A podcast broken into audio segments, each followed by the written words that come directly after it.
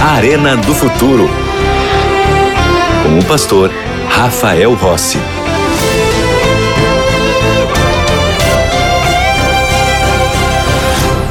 Já estamos de volta com o programa Arena do Futuro e eu quero te fazer um convite muito especial.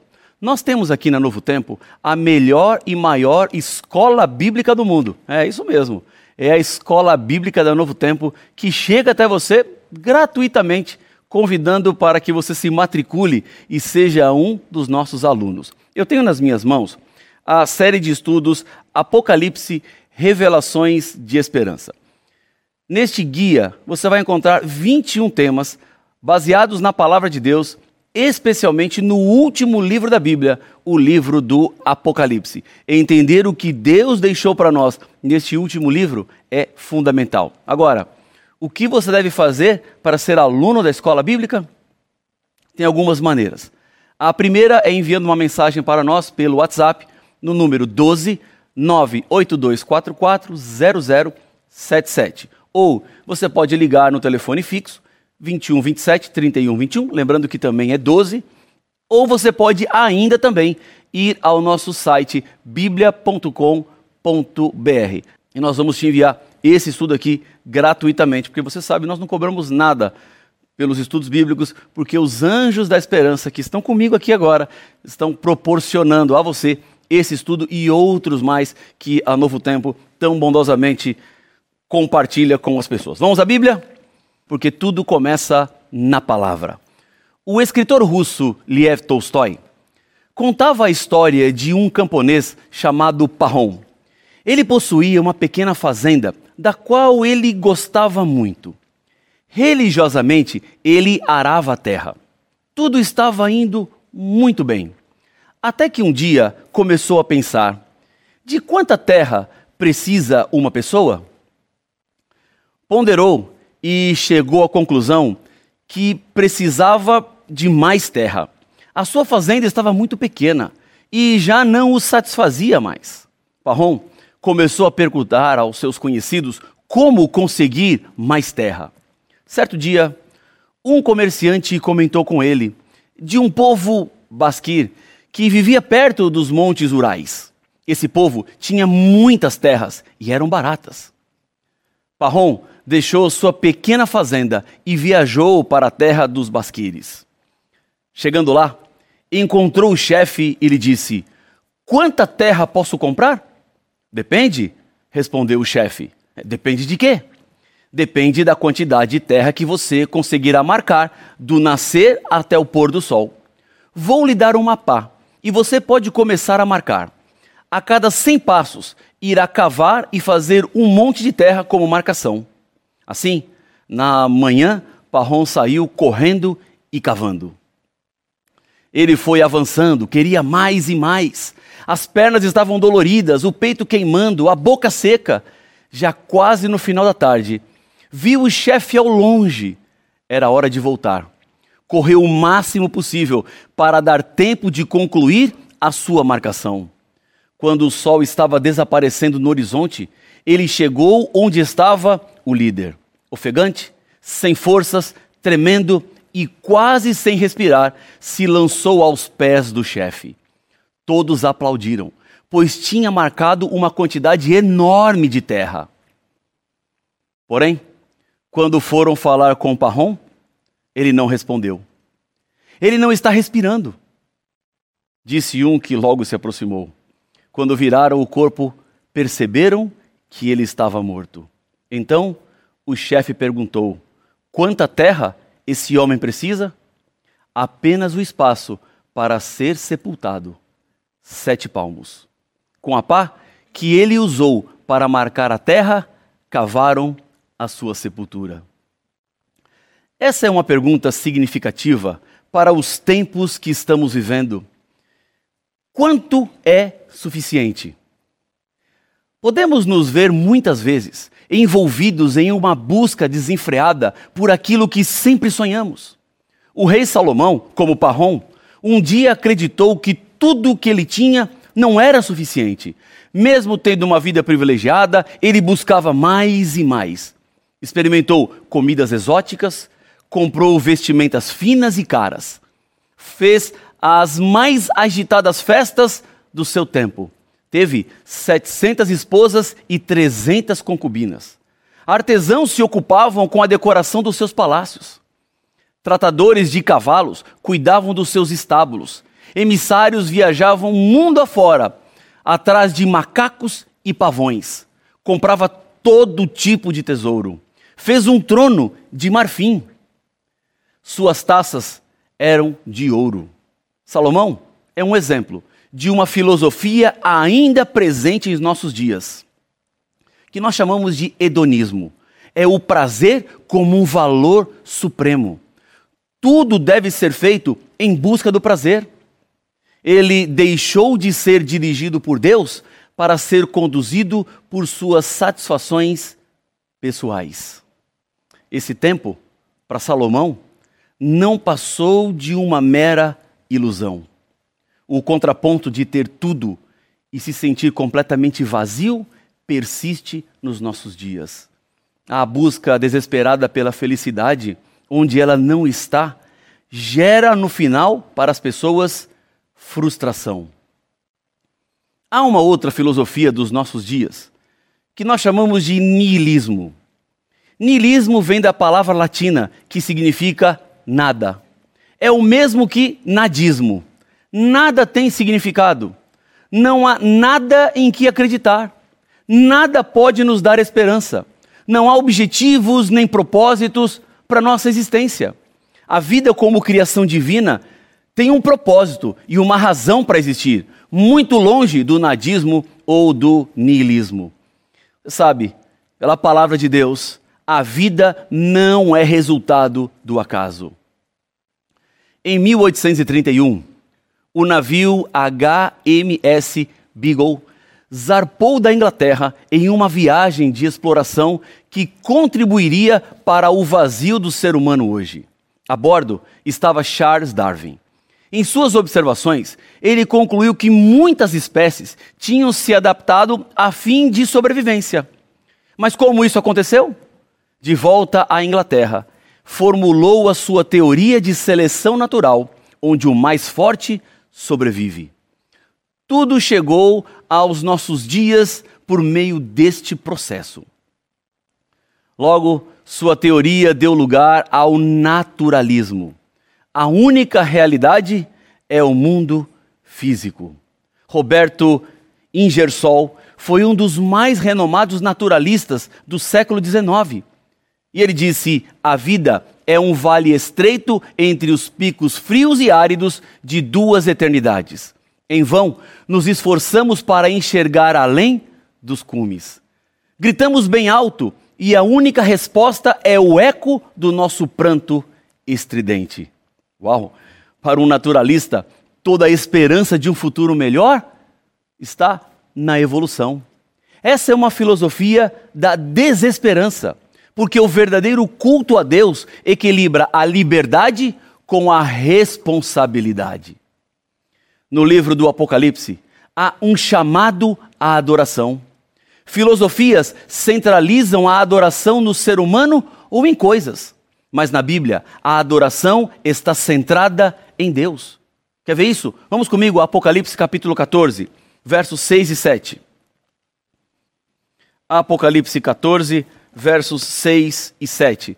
Diz assim a palavra do Senhor: Vi outro anjo voando pelo meio do céu, tendo um evangelho eterno, para pregar aos que se assentam sobre a terra e a cada nação, e tribo, e língua, e povo dizendo em grande voz: Temei a Deus e dá-lhe glória, pois é chegada a hora do seu juízo, e adorai aquele que fez o céu e a terra e o mar e as fontes das águas.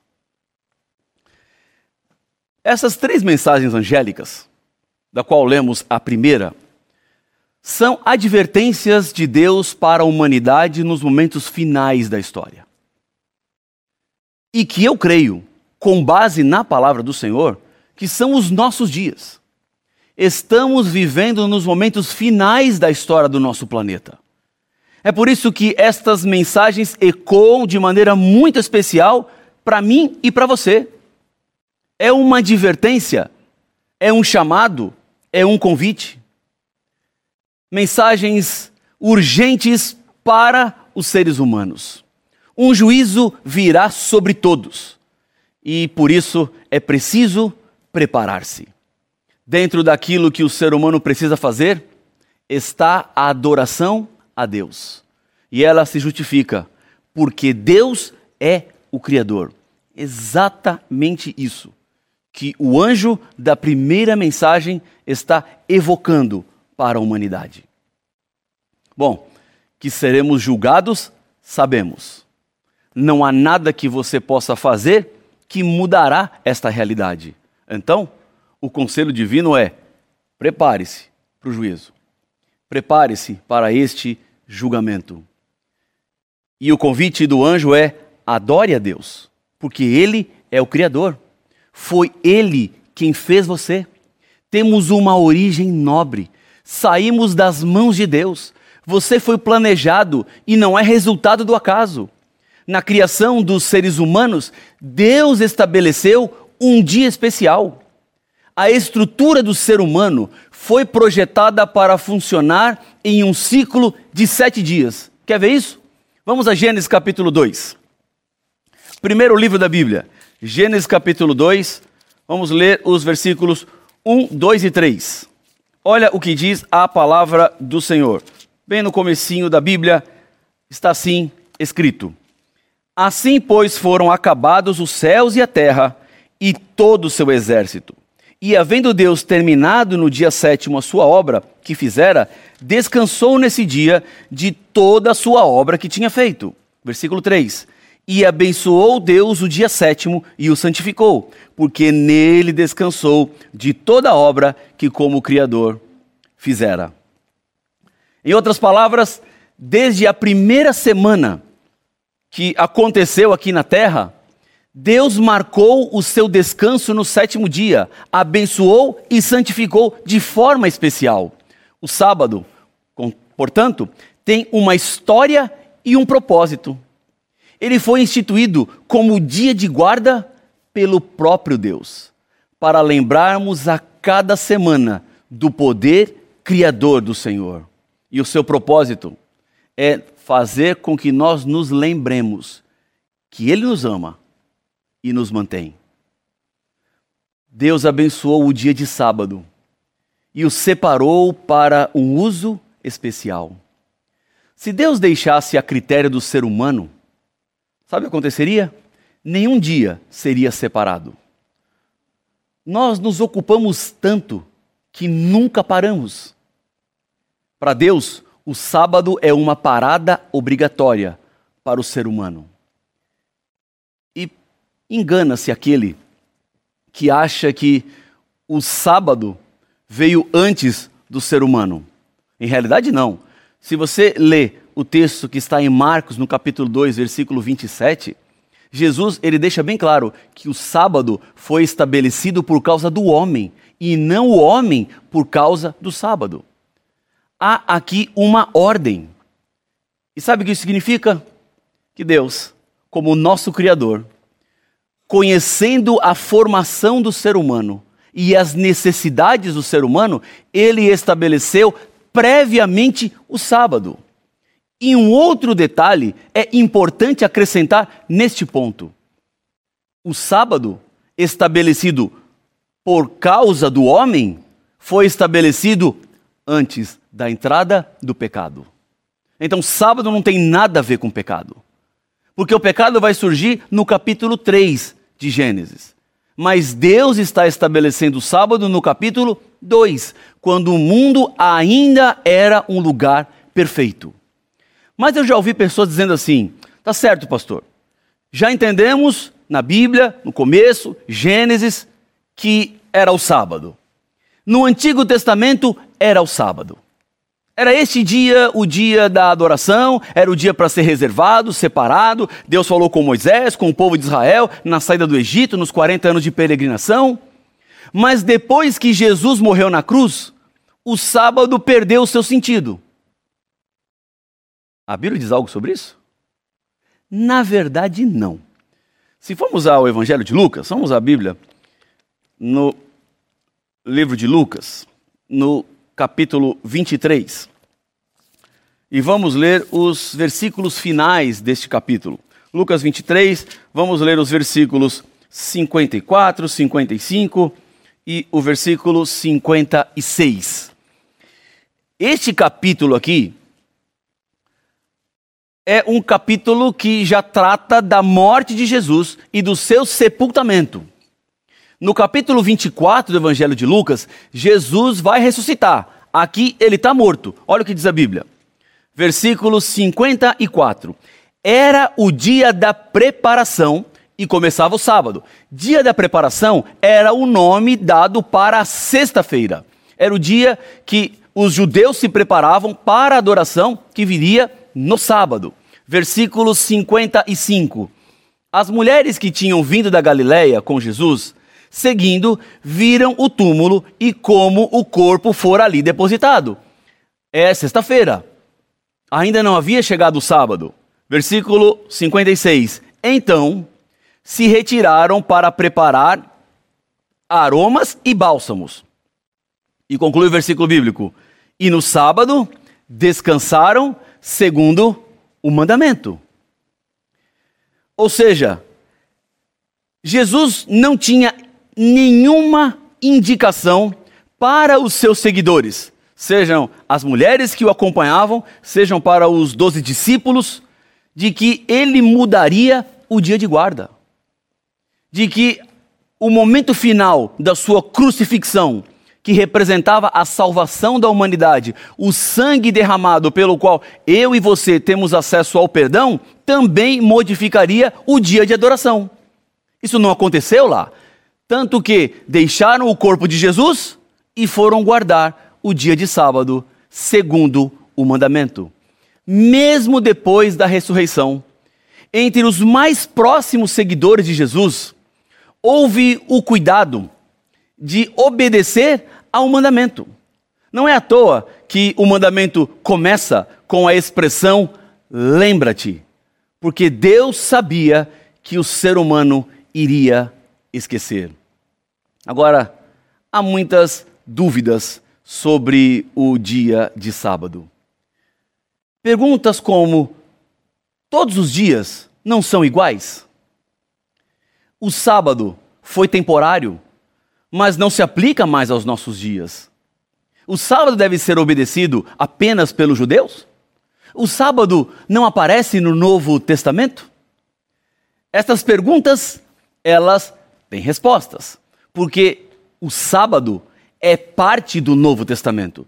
Dizer que no Novo Testamento não há menção do sábado é desconsiderar alguns versículos importantes da palavra de Deus. Por exemplo, me vem à memória aqui Lucas capítulo 4, versículo 16, que diz que Jesus ia costumeiramente, como era o seu costume, ao templo nos sábados. Se Jesus ia conforme o seu costume, era porque semana após semana ele estava no templo.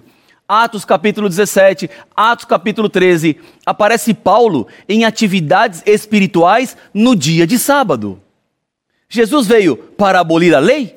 É outra pergunta que se ouve por aí. É, guardar o sábado é algum legalismo para ser salvo? O domingo deve ser guardado por causa da ressurreição? O sétimo dia da semana, hoje, é o mesmo dos dias de Adão e Eva? Na palavra de Deus, é tudo muito bem explicado e claro. O sábado não é uma obrigação. O sábado é um dia de bênçãos. Um dia em que pensamos mais em nosso Deus como Criador da terra e de tudo o que nela há. Deus é o nosso Criador, o nosso Redentor, e o verdadeiro objetivo do sábado é a celebração do poder criador e redentor de Jesus Cristo. Respondendo às muitas perguntas para que não fique nenhuma dúvida. O sábado foi estabelecido por Deus na criação. E na criação não existiam judeus. Então, claramente sabemos que o sábado foi estabelecido para o ser humano, como um todo, independente de onde ele mora, de onde ele vive, da cultura que ele tem. Por isso, todos nós fomos chamados para obedecer à lei de Deus. Segundo ponto. Jesus ressuscitou no domingo. Portanto, o sábado foi um dia muito triste para os discípulos, para as mulheres que o seguiam. A tumba estava fechada. E no domingo, quando as mulheres chegaram logo cedo para encontrar com Jesus, ele já não estava mais lá. Ele tinha ressuscitado. Então, a partir de agora, nós passamos a celebrar no domingo a ressurreição de Jesus. Vamos comemorar no dia de domingo. Esqueça o sábado que ele estava morto e vamos celebrar no primeiro dia da semana. Eu concordo com você de que, de fato, o sábado foi um dia triste. Não tem como pensar de maneira diferente. A morte de Cristo, da maneira como foi, causou uma decepção para os seus discípulos. Eles ficaram todos com o coração contrito, abatido, com medo, preocupados. E no domingo realmente renasceu a esperança. Mas isso não quer dizer que Jesus tenha trocado o dia de adoração do sábado para o domingo. Mesmo porque quando Jesus esteve na sepultura no sábado e não ressuscitou no sábado, ele estava também apontando para este dia como um dia sagrado, como um dia especial. Este era um dia santo que ele estabeleceu para a humanidade. Talvez me ouvindo agora, você esteja pensando assim, pastor, eu vi na Bíblia que é o sábado. Já entendi que esse é o dia que o Senhor separou para mim. Mas eu não consigo ser fiel a Deus no sábado. Eu tenho problemas com estudo, eu tenho problemas com trabalho, eu tenho problemas com a minha família, e eu não tenho como separar esse dia para o Senhor. Quando nós decidimos ser fiéis a Deus, Deus ele sempre vai ao nosso lado. Ele não vai te abandonar e não vai te deixar sozinho. Quando ele mostra a direção, ele agarra o seu braço e vai te ajudar a vencer qualquer dificuldade que você tenha. Se você decide ser fiel, Deus ele abre as portas, porque esta é a mensagem em toda a Bíblia.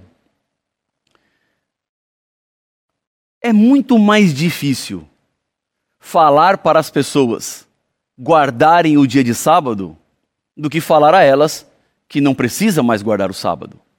É mais simples. É mais fácil. Só que se eu assim fizesse agora, eu estaria alargando um caminho que Deus estreitou. Eu estaria indo contra a minha consciência e a revelação da palavra de Deus, que aponta o sábado. Não há nenhum versículo na Bíblia que autorize que fale, que sugira qualquer mudança ou alteração. Deus estabeleceu um dia na semana. E este dia, quando obedecido, trará sobre a sua vida muitas bênçãos. Há algumas coisas que eu posso até tentar explicar para você, mas você jamais entenderá enquanto você não experimentar. Por exemplo, Aqui no nosso estúdio tem uma irmã que é do Equador. E lá no Equador, eu tomei suco de tomate de árvore. Ou tomate de árvore. Se eu tentar explicar para vocês que estão aqui, ou você que está em casa, que gosto tem suco de tomate de árvore, não, não tem no Brasil. Eu conheci lá no Equador. Eu posso tentar dizer, ó, é cítrico, é dessa forma, daquele jeito. Você vai ouvir a minha explicação, mas você jamais saberá que gosto tem suco de tomate de árvore enquanto você não provar. Quando você provar, você vai saber que gosto tem. Assim também é o sábado. Você só entenderá o que ele significa e o que ele representa quando você provar. Quando você der um passo de fé e dizer para Deus: Senhor, eu quero ser fiel, eu quero andar de acordo com a tua vontade. O sábado é um milagre visível para os adventistas a cada semana. Ele pede e Deus provê os meios. Convido que você dê este passo, seguindo as orientações que encontramos nas Escrituras. Quando você encontrar dificuldade para guardar o sábado, ore fervorosamente a Jesus. Fale com ele do seu desejo de obedecer toda a lei e peça que ele abra as portas. E você vai ver que ele vai te mostrar uma solução. Ele tem poder e ele se alegra em ajudar os seus filhos que decidem andar de acordo com a vontade dele. Portanto, não se demore. Não deixe para depois aquilo que Deus está colocando diante dos seus olhos. Talvez você ainda pergunte assim, pastor, mas eu preciso guardar o sábado para me salvar? Não. Não é a guarda do sábado que te salva. Quem te salva é Cristo e a morte dele na cruz. Mas depois de ter sido alcançado pela graça, depois de ter sido alcançado pelo amor de Deus, você passa agora a viver em conformidade com aquilo que ele deixou na palavra, na Bíblia. Se é o seu desejo, se é a sua vontade obedecer a Deus, se você quer hoje dizer a Ele: Pai, estou aqui, me ajuda a ser fiel, eu quero orar com você e entregar a sua vida nas mãos dele. Feche os olhos e vamos falar com o nosso Pai. Deus querido, obrigado pela mensagem da tua palavra que fala sobre o sábado. Há em meu coração muita gratidão porque o Senhor não nos deixou nesse mundo abandonados mas o Senhor nos mostra e nos aponta a direção clara por onde devemos ir, o caminho que precisamos trilhar para muito em breve nos encontrarmos contigo na Canaã celestial. Toma a vida de cada pessoa que ora comigo nesse momento nas tuas mãos. São bênçãos que eu te peço e te agradeço no nome de Jesus. Amém. Amém. Que Deus abençoe sua vida. Que Deus continue sempre ao seu lado. Parabéns pela sua decisão. E a gente se vê aqui no Novo Tempo. Tchau, tchau.